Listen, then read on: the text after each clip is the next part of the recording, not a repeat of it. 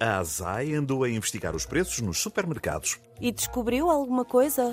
Parece que há preços nas prateleiras que depois são diferentes no momento de pagar nas caixas. É, estão sempre a ver maldade em tudo.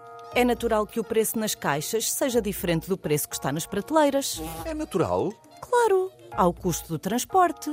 mas quem transporta os produtos são os clientes. Ah, então há o custo de fazer exercício físico. Os ginásios levam mais caro.